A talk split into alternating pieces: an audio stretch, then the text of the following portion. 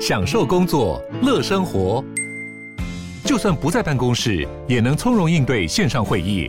HP Dragonfly 透过专业的 HP Presence 设计，内建降噪及会议快速键，搭配清晰的 Bang & Olufsen 音效，增强音讯及视讯功能。HP Dragonfly 顶级商务笔电，采用 Windows 11专业版，让您在会议中享有最佳的视觉和听觉品质。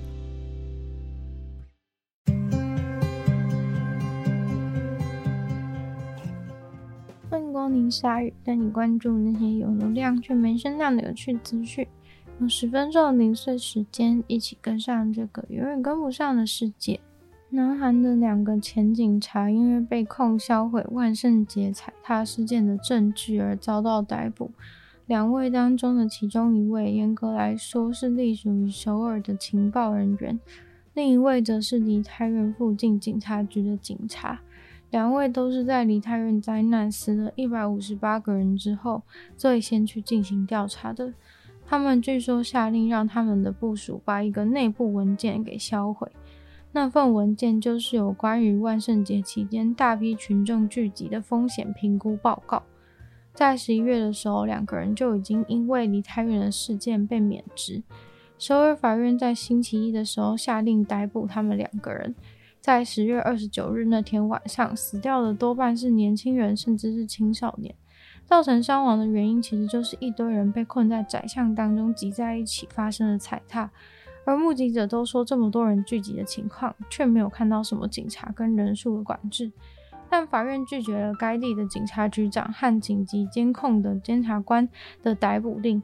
虽然他们是被指有职责上的疏忽，才会导致这么多人死亡受伤，但是法院认为这两个人没有必要逮捕的原因是，他们逃逸或是销毁证据的可能性蛮低。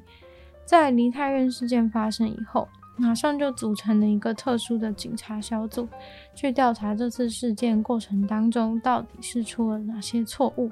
从首尔各地的警察局调派了人手，不仅从外部，也从内部警察局内的报告，还有紧急通报电话的通联资料。根据那些民众打电话报警的记录显示，至少有十一通电话打进警察局报警，请求警察来控制人群。还有要求救难人员到场协助。最早的几通电话是在真正灾难发生前的四小时前就有人拨打。既然在出现伤亡前四小时就有人注意到人太多的情况不太对劲，而打电话报警了，那警察都没有所作为，就让首尔和全国政府都受到不断增长的舆论批评压力，要求要有人负责的声浪。甚至还有人要求尹锡悦下台。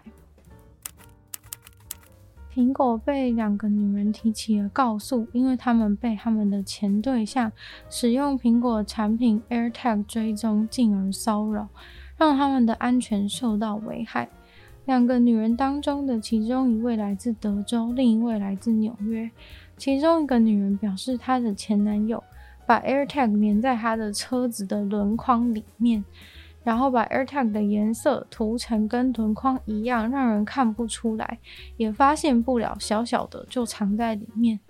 另外一个女人，她的前夫一直想知道她每天都到哪里去，所以就把 AirTag 偷偷装在小孩的背包里面。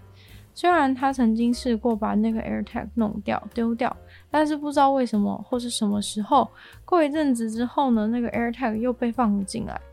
总之就是被前夫疯狂跟踪了，除了默默跟踪之外，还会出现在他所在的地点骚扰他，并威胁他。AirTag 这个东西虽然真的很方便，小小的一个只需要装在自己的东西上面，钱包、钥匙就再也不怕弄丢了。但是事实就是，AirTag 已经被超多人拿去做不法的用途。甚至有人装了 AirTag 后跟踪对方到没有人的地方之后，把对方谋杀。之前日本也有跟踪狂，透过这个方法去跟踪邻居女生，甚至搬家之后还利用邮局的转送服务，让放有 AirTag 的包裹送到新家。跟踪狂就这样子搬了新家以后，还是可以继续的跟踪那个女生。虽然苹果后来一直有对 AirTag 的安全保护做一些升级的功能，但基本上 AirTag 本身的用意就跟坏人的需求几乎一模一样，所以加上了一些警示的声响等等，也未必有办法从根本解决这些问题。每到冬天，总会有很多人开始感冒、得流感。那些病毒和细菌似乎总是在冬天来临的时候入侵。你是否曾经好奇过，为什么明明那些细菌和病毒整天都在，但是呢，只要天气变冷，就会变得特别容易生病？研究人员现在认为，他们已经有了科学上的突破。科学家们似乎发现了生物上的原因，为什么总在冬天的时候会染上呼吸道相关的疾病？结果是冷空气本来就会破坏鼻子里面的免疫系统，虽然感觉是个很简单的问题，但却是第一次用一个生物分子的方式去解释这件事情。内部的免疫系统竟然会被冷空气所限制。实际上，把鼻子内部的温度每调低五度 C，就会造成鼻腔内部减少五十趴能够和病毒对抗的细胞。因为只减少一点点的温度，我们的免疫细胞就会下降那么多，所以当然就很容易会受到病菌的感染。不过他们在做这类实验的过程中，并不是真的在真人的鼻子里面做实验，而是使用类似人体的组织来去测试免疫反应，而得到以上的数据。呼吸道病毒或细菌的感染，通常都是从鼻子里面入侵。通常病菌入侵的时候，鼻子的前段会先侦测到病菌，这时候鼻子里面的细胞就会开始制造几十亿个自己的复制小细胞。这些复制出来的小细胞没有办法再复制新的细胞，但是它们比较像是小型版本的原本那个细胞，专门用来对抗病菌的。因为病菌出现的话，会比较容易先粘在这些小细胞上面，就不会直接攻击到鼻子内原本的细胞了。这些小型的细胞之后就会变成鼻涕，被排出体外。鼻涕排出的时候，病菌也会跟着一起排出去。小细胞陪葬的同时，病菌因为无法达到目的地，所以也从头到尾都不会开始增生。如果顺利这样的话，身体就不需要自行去对抗这些病菌了。科学家形容这个过程就像是你去攻击蜂窝一样，那些蜜蜂会在被入侵以前就冲出来攻击防御。当受到病菌攻击的时候，鼻子里面的小细胞会增生一百六十趴。小细胞虽然很小，但是上面比一般的细胞有更多的受体，所以一个小细胞能够吸附的病菌数量就比一般的细胞还要更多。实际测试发现，每个小细胞竟然能抓住二十倍以上的细菌。除此之外，还有 microRNA 也能主动攻击入侵的病菌。感觉免疫系统非常的厉害。但是呢，只要当温度变低的时候，他们后来实际找了几个人来做实验，让受测者待在四点四度 C 的房间里面十五分钟，再来观察鼻孔内是什么样的状况。